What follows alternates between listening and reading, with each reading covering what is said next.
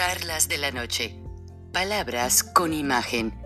El análisis de los acontecimientos que influyen en nuestra vida con el periodista Francisco Durán Rosillo.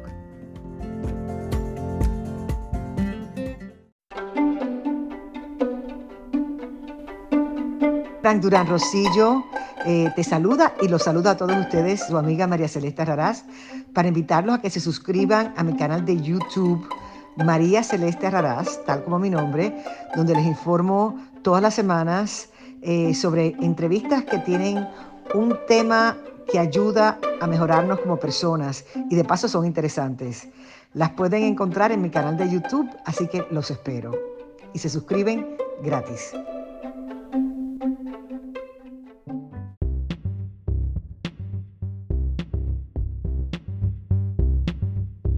Estamos listos. Buenas noches, estamos con el director del Mexico US Foundation, el señor Enrique Perret. Buenas noches, Enrique. Buenas noches, Francisco, un gusto saludarte. Sabemos que andas bien ocupado, pero gracias por darnos unos minutos. Y fue muy importante lo que se mencionó ayer en la reunión virtual entre el presidente Andrés Manuel López Obrador y su homólogo Joe Biden. ¿Crees tú que el marco de tener que mencionar incluso hasta la creencia en la Virgen de Guadalupe, con todo respeto, fue una referencia de acercamiento de parte de la administración Biden hacia el presidente López Obrador? Pues mira, Francisco, en esto, en esto siempre cuenta tanto el fondo como la forma, ¿no? Eh, me parece que hay, muy buenas señales alrededor de, lo que sucedió el día de ayer.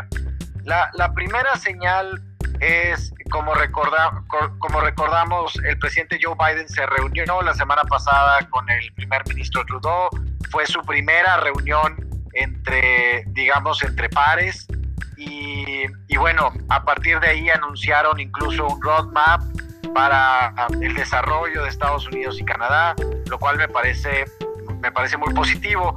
Y la segunda reunión con un mandatario eh, fue con Andrés Manuel López Obrador. Entonces, en ese sentido, la primera señal es Joe Biden y su administración eh, consideran a Canadá y a, y a México como sus dos principales socios comerciales y aliados. ¿Ok? Ese es, me parece, el primer mensaje.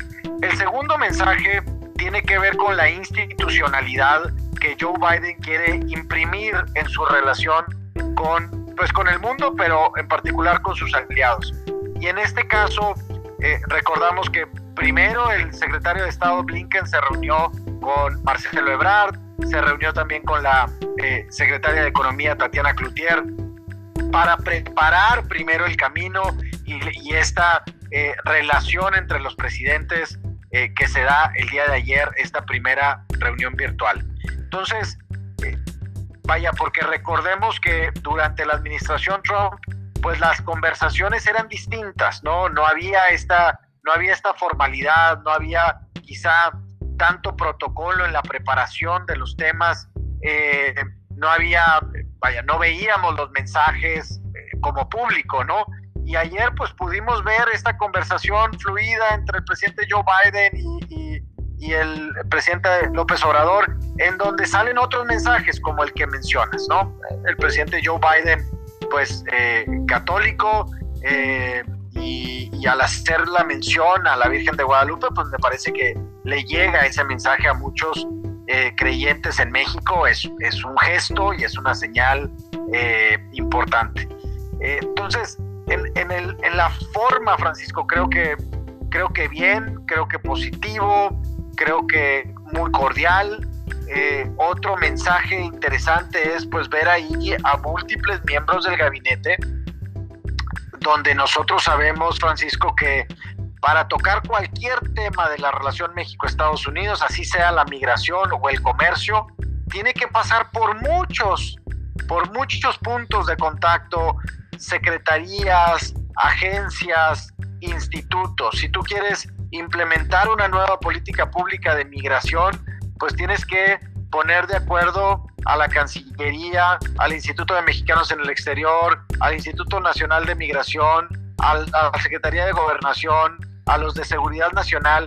Entonces, el que, el que los presidentes se estén reuniendo con sus gabinetes me parece también muy positivo. Y, bueno, habrá que esperar a la implementación eh, que, que seguramente parte de esta primera conversación de los presidentes.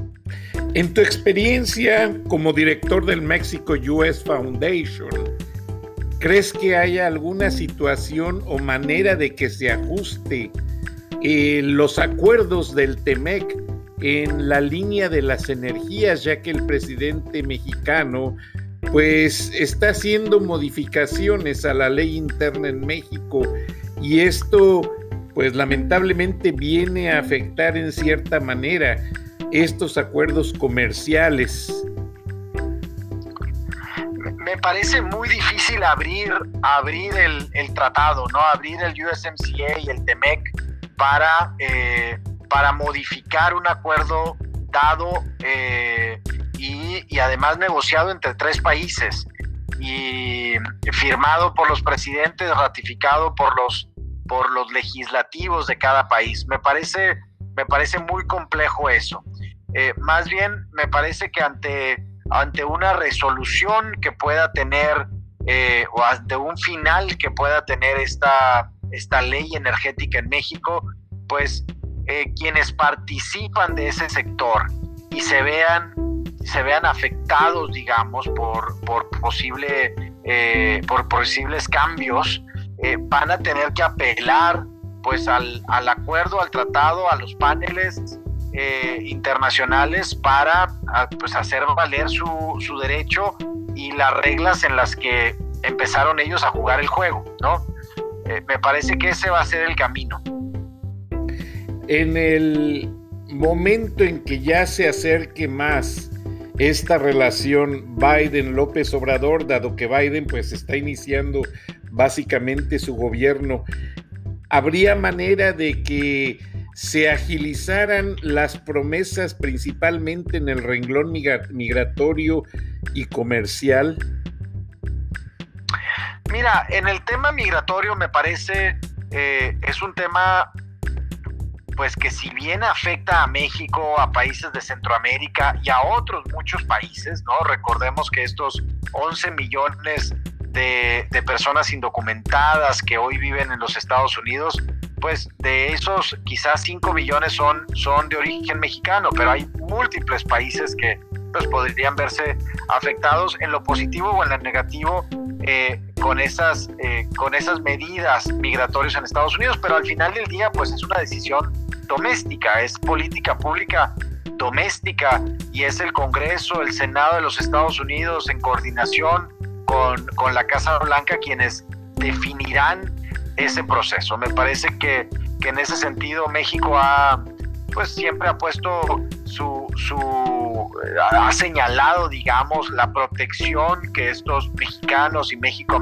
americanos pues deben de recibir, eh, pero al final tratar de incidir en la política migratoria del país de los Estados Unidos que es política doméstica me parecería este pues improbable de entrada, ¿no? Efectivamente. Para nuestra audiencia en México, el señor Perret, Enrique Perret, director del Mexico US Foundation, aparte de ser egresado del Instituto Tecnológico de Estudios Superiores de Monterrey y haber desarrollado varios cargos dentro del gobierno federal mexicano durante la administración Peña Nieto, actualmente en el Mexico US Foundation está implementando programas que revitalicen toda actividad económica y comercial entre ambos países. Por cierto, va, te voy a hacer un mensaje conjunto con don Gustavo de la Garza, el dueño de Marcatel. Siempre te manda a saludar. Gilberto Lozano de el grupo de Frena, que fue director de FEMSA, siempre te manda a saludar. Eres muy conocido en el medio empresarial mexicano Enrique, y realmente eso sirve mucho para lo que estás haciendo, aparte de tus producciones y todos los proyectos que estás llevando. Sé que estamos con el tiempo encima, pero dame una conclusión de a dónde se llegaría dentro del México US Foundation con lo que viste en esta reunión, porque sé que ustedes tienen mucho en qué ayudar y mucho que hacer dentro de todo lo que se habló comercial y políticamente hablando? Pues mira, Francisco, nosotros queremos ser un, puente, un enlace entre, eh, entre la comunidad mexicana y la comunidad de los, de los Estados Unidos. Eh, siempre, siempre decimos que queremos fungir como ese puente que, que desarrolla y que implementa programas que ayuden al bienestar tanto de un lado como del otro de la frontera. Nosotros estamos para, para unir a México y a Estados Unidos, para, pues no, evidentemente para crear estos, eh, estos puentes de trabajo, estas mesas de trabajo, y, lo queremos hacer en diferentes frentes. Está la parte legislativa, está la parte de los gobiernos estatales, está la parte de los, de los alcaldes también que creemos que juegan un rol súper relevante en la relación México-Estados Unidos. Está toda la parte fronteriza en donde tenemos varios programas, pero está también la parte que tú mencionas empresarial, ¿no? Eh, las empresas tienen que crear más contactos en Estados Unidos y en México, eh, tienen que desarrollar grupos de trabajo eh, y y son estas fuentes pues las que pueden presentar diferentes iniciativas de políticas públicas que ojalá y los gobiernos consideren pues para mejorar las condiciones, ya sea facilitar el comercio, por ejemplo. Eh, ayer, ayer, por ejemplo, la US Mexico Foundation presenté una iniciativa a la que, a la que denominamos Ally Shoring, eh, que es pues cómo, cómo repensar y cómo reconstruir las cadenas de suministro en Norteamérica y no depender tanto de otras regiones. Si algo nos enseñó la pandemia es que no debemos y no podemos eh, eh, depender, digamos, en ciertas industrias de regiones lejanas a Norteamérica, tanto por costo como por eficiencia logística, como por propiedad intelectual, etcétera. Estados Unidos está en ese entendido. El presidente Joe Biden sacó una, un, executive order la semana pasada eh, indicándole a su gabinete que hay que repensar las cadenas de suministro, principalmente para industrias como biotech, como pharma, como el sector automotriz, telecomunicaciones. Y bueno, me parece que ahí México puede jugar un rol fundamental con Estados Unidos en esa estrategia. Qué interesante, Enrique. Sé que tienes otras entrevistas y me gusta respetar el tiempo que me das. ¿Gustas agregar algo más al respecto antes de despedirnos de la audiencia? Pues solamente que si quieren conocer el trabajo de la US Mexico Foundation, eh, los invitamos a, a, visitar nuestra página usmexicofoundation.org eh, y bueno, pues seguirnos en redes sociales, US Mexico Found y Enrique Perret. Enrique, muchas gracias y te prometo hacer un enlace por WhatsApp con Gilberto Lozano, don Gustavo de la Garza y mucha gente que te ha escuchado y te manda a saludar. Muchas gracias. Gracias a ti, Francisco, y un gusto saludarte. Gracias, muchas gracias. Enrique Perret, del Mexico US Foundation ha estado con nosotros y le agradecemos su tiempo porque sé que está siempre bien limitado. Le, es una persona que aparte de atender esta posición, pues básicamente se ha encargado de venir acercando más los nexos entre México y Estados Unidos y es una parte muy sensitiva y yo he estado analizando y veo y pienso que si no hubiera organizaciones de este tipo como el Mexico US Foundation, la gente no estaría pues realmente tan compenetrada. Y les doy un ejemplo.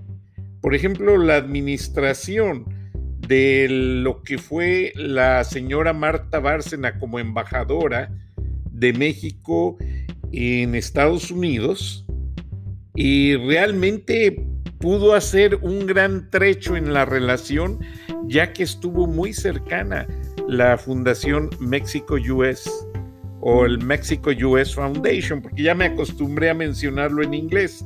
Ahora, este, sigan en Spotify este programa que tiene al aire el señor Enrique Perret. Realmente vale la pena, es una parte muy interesante de lo que nos viene a dar como contribución. Búsquenlo, como él ya lo dijo, en sus redes sociales y vamos a ir a una pausa comercial y regresamos. Estamos en Charlas de la Noche, Palabras con Imagen. Venimos en unos minutos. Gracias.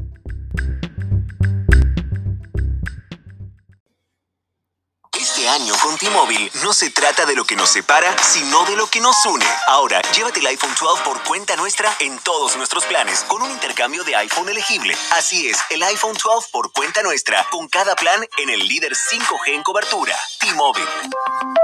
Con 24 créditos en factura mensual y una línea nueva más impuestos. Si cancelas, ya no recibirás los créditos y podrías tener que pagar el saldo según el contrato de financiamiento requerido. Contáctanos para clientes con buen crédito. Requiere plan de consumidor elegible. Ver detalles de cobertura y oferta en es.timóvil.com.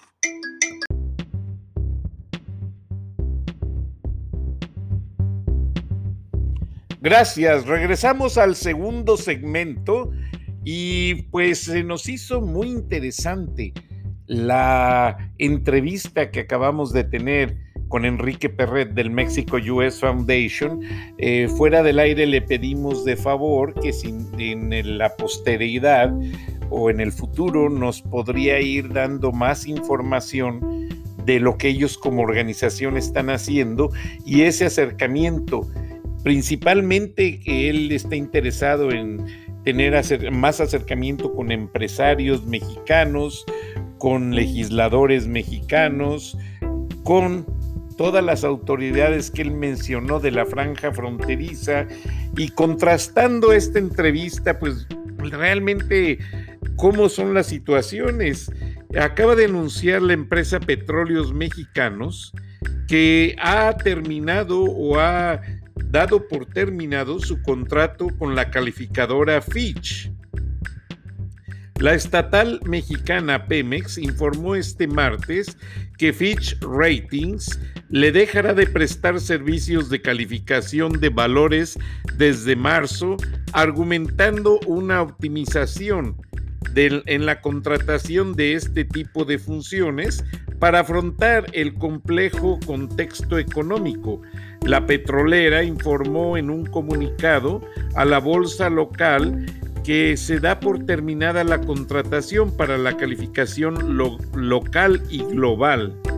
Petróleos Mexicanos indica que la decisión no representa ningún riesgo para futuras emisiones de valores, ya que en el mercado nacional o internacional, toda vez que la empresa seguirá contando con los servicios de calificaciones crediticias, necesarios que exige el marco regulatorio nacional e internacional para la emisión de papeles que son los que se negocian en las bolsas del mundo y la Bolsa Mexicana de Valores. El comunicado señaló que será a partir del 4 de marzo cuando se rescinda los servicios de Fitch. Al rescindir su contrato con Fitch, Pemex está eliminando a su crítico de calificación más duro. En el 2019, Fitch rebajó la petrolera a grado especulativo meses antes de que Moody's Investor Service, que la ubica en el BA2, a dos niveles de grado especulativo. Standard Poor's Global Ratings aún mantiene a la firma en grado de inversión con una calificación de BBB. Un portavoz eh, de Fitch no respondió de inmediato a una solicitud de comentarios.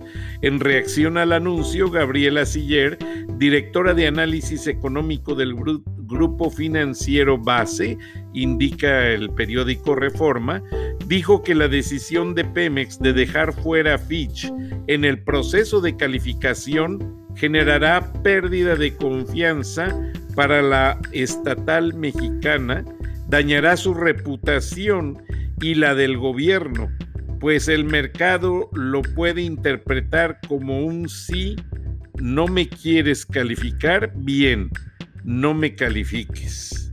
Fitch fue una de las calificadoras que tuvieron una mano más firme con Pemex y cuando han sido los recortes en calificación se han visto saltos en el tipo de cambio y pérdidas en la bolsa de valores. Muy probablemente el mercado vaya a interpretar la decisión de Pemex de dejar fuera a Fitch del proceso de calificación como un no me quieres calificar bien, no me califiques. Esto implica la pérdida de la confianza sobre Pemex, dijo Siller. Aunque aún no se cumple con tener dos calificadoras, el hecho de quitar a una de ellas, que ha sido lo que ha tenido la mano más firme, es un error de política económica, pues daña la reputación de Pemex y la del gobierno, recalcó la analista. Y pues esta nota que viene a causar una serie de reacciones inmediatas en todo el mundo, porque pues realmente Petróleos Mexicanos siempre dio a ganar mucho dinero a muchos stockholders en muchos países del mundo. Yo me acuerdo que llegué a viajar a Japón y a otros países y me decían, oh, Pimex, Pimex, oh, Pemex, oh, ok. Y bueno, se daban a entender que ellos tenían eh, sus, básicamente, lo que es sus valores o sus inversiones en, en acciones de petróleos mexicanos. Ahora, estuvimos con Enrique Perret recalcando pues los puntos esenciales de la reunión Biden-Andrés Manuel López Obrador. Pero hay un resumen que se me hizo muy interesante, que hizo el diario Reforma, por cierto, y no le voy a poner elementos de calificación. Simplemente quiero que escuche usted este reporte que es interesante sobre los puntos que trata.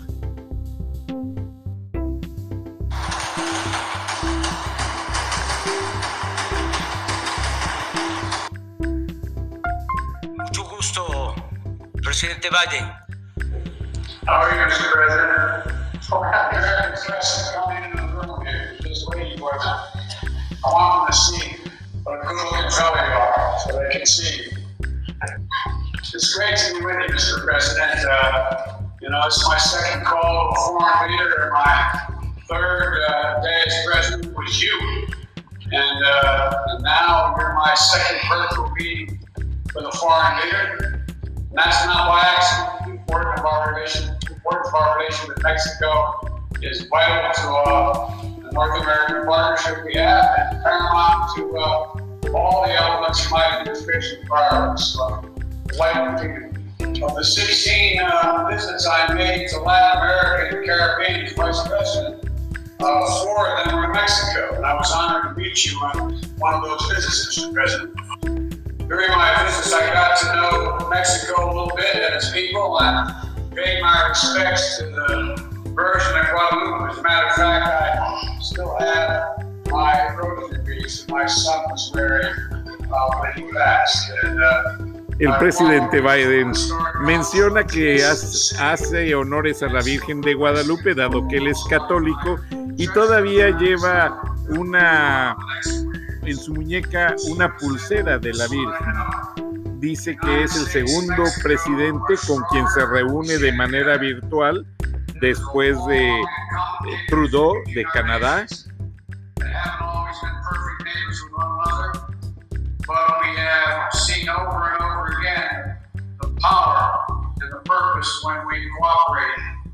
and uh, we're safer when we work together whether it's addressing the challenges of our shared border or getting this pandemic under control.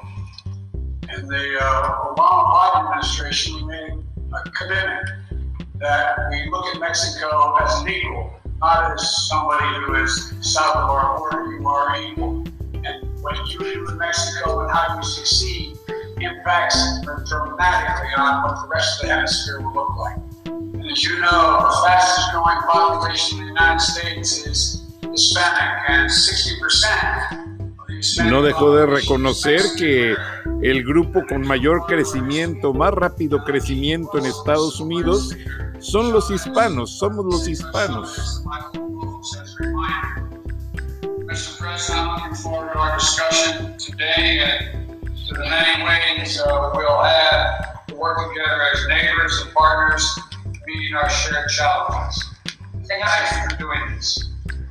Presidente Biden, inicio agradeciéndole la confesión sobre su devoción por la Virgen de Guadalupe. Los mexicanos respetamos, admiramos dos símbolos. Podrían ser distintos, pero eso al mismo tiempo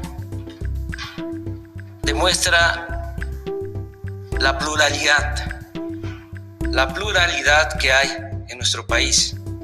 Esos dos símbolos que respetan todos los mexicanos son precisamente la Virgen de Guadalupe y Benito Juárez García, un presidente liberal, el mejor presidente que hemos tenido en nuestra historia, un indígena zapoteco que nos llena de orgullo. Por eso le agradezco que haya empezado esta conversación de esa manera, porque esto tiene que ver con el México profundo, con lo que somos los mexicanos. Como siempre es un gusto saludarlo. Considero muy importante, fundamental, mantener buenas relaciones, poder dialogar sobre asuntos bilaterales periódicamente. Ya he sabido, hay voluntad para mantener buenas relaciones. Nos une la vecindad 3.180 kilómetros de frontera. Pero no solo nos une la geografía, nos une la economía, el comercio, la cultura, la historia y la amistad entre nuestros pueblos. Decía un presidente mexicano que duró un poco en el gobierno, dominó por 34 años o se le atribuye a él una frase, a Porfirio Díaz. Decía, pobre México, tan lejos de Dios y tan cerca de Estados Unidos. Yo ahora puedo decir, bendito México, tan cerca de Dios y no tan lejos de Estados Unidos yo creo que nuestra vecindad nos va a permitir desarrollarnos mejor en estos tiempos. El integrarnos como se ha hecho con el tratado, que América del Norte se complemente, se integre en lo económico, en lo comercial, nos va a fortalecer ante el evidente desarrollo, expansión de otras regiones del mundo. Por eso es estratégica nuestra relación. Y además yo agradezco mucho de que usted como lo acaba de expresar y me lo comentó en la conversación telefónica que sostuvimos, usted eh, quiere que haya un pie de igualdad en nuestras relaciones, que haya respeto a nuestras soberanías y eso es muy importante. Tenemos que cooperar para el desarrollo con independencia, con autonomía, potenciando todo lo que significa, sobre todo, el pueblo de América del Norte, que es el motor del cambio, nuestros pueblos, el pueblo mexicano, el pueblo estadounidense, el pueblo de Canadá. Entonces yo estoy muy eh, agradecido porque usted eh, está dispuesto a que mantengamos buenas relaciones. Nos conviene por el bien de nuestros pueblos. Eh, un saludo fraterno, presidente Biden. Pues sí, se comportó realmente el presidente López Obrador a la altura del acontecimiento, pese a algunos puntos ahí menores que se salieron de protocolo, se movía de la silla, eh, como que quería que se viera el escudo de oro que la silla tiene en la parte de atrás con el águila mexicana. Y bueno, no sé si lo hizo por aquel poema de don Celedonio Junco de la Vega, que decía que el águila mexicana es un animal muy cruel, come oro y plata y defeca puro papel. Cuando ese letrero fue puesto en los periódicos murales durante la revolución, el ejército muy molesto fue y puso avisos pidiendo a la gente que denunciara al autor de esa frase. Don Celedonio Junco, muy ocurrente, bisabuelo de los dueños del periódico Reforma, va y pone después a un lado del mensaje del ejército. El pueblo quiere saber con qué moneda se paga, porque ofrecían una recompensa de, mil, mil pesos a quien lo denunciara. Entonces se le puso tan ocurrente que el pueblo decía, el pueblo quiere saber con qué moneda se paga, si con la que el águila come o con la que el águila, ya se imaginarán.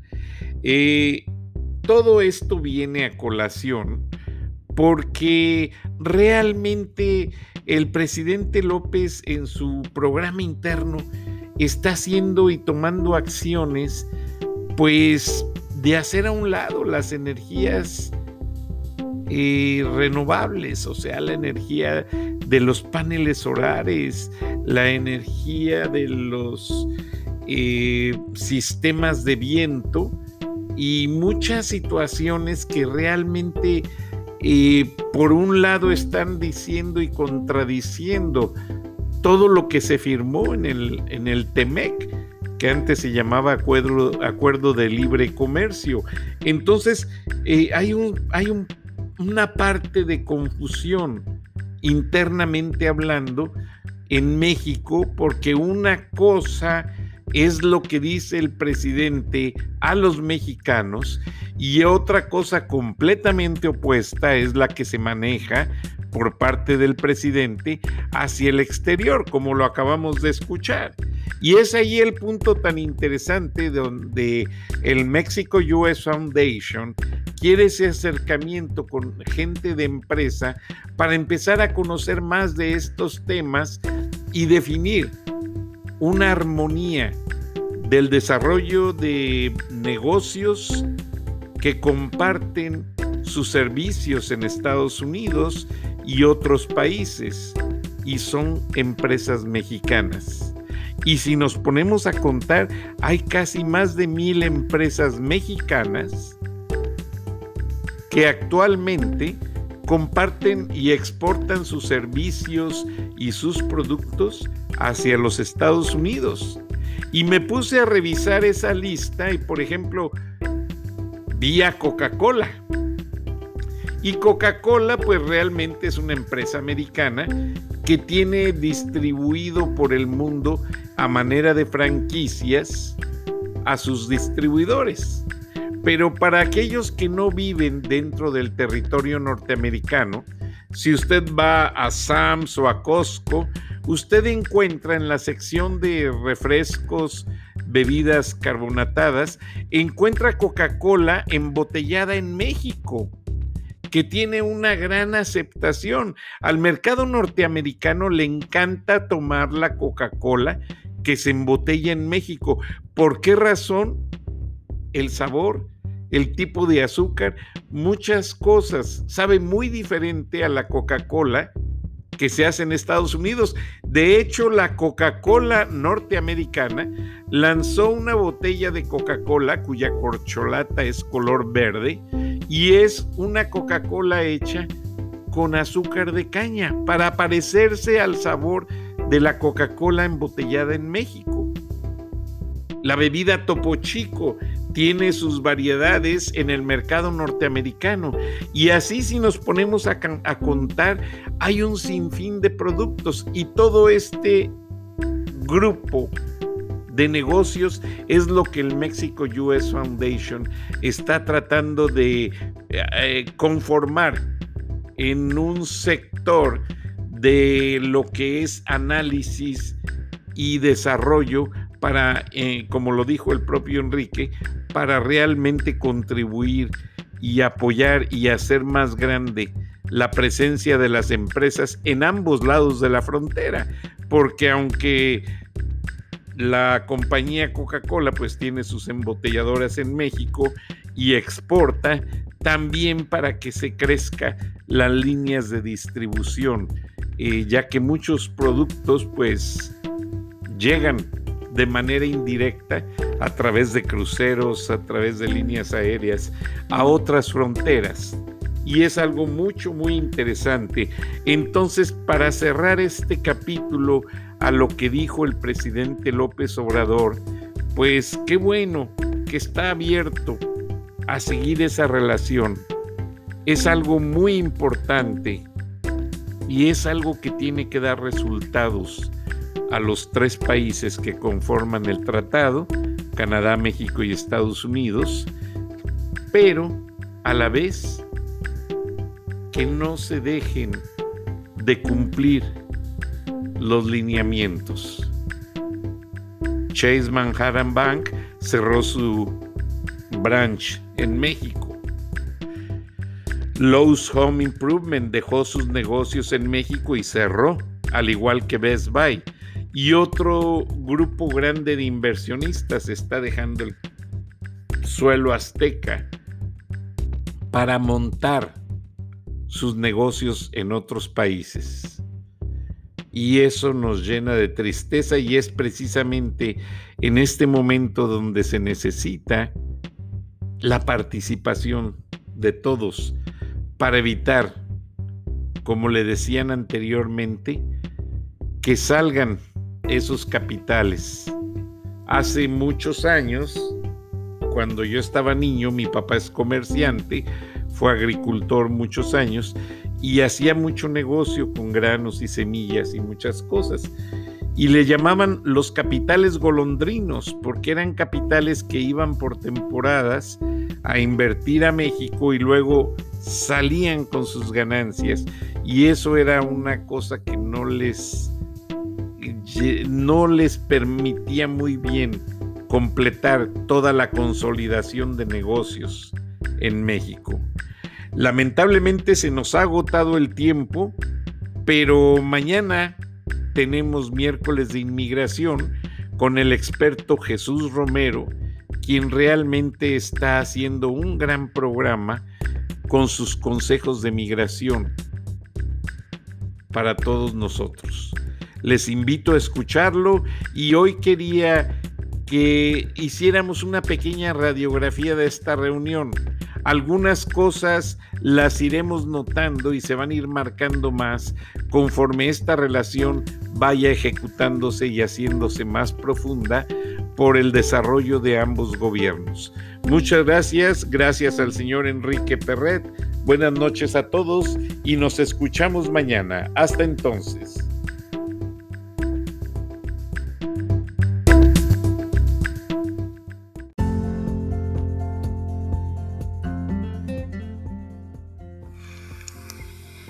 Escuchaste el análisis de la noticia, transparente como el agua, con el periodista Francisco Durán Rosillo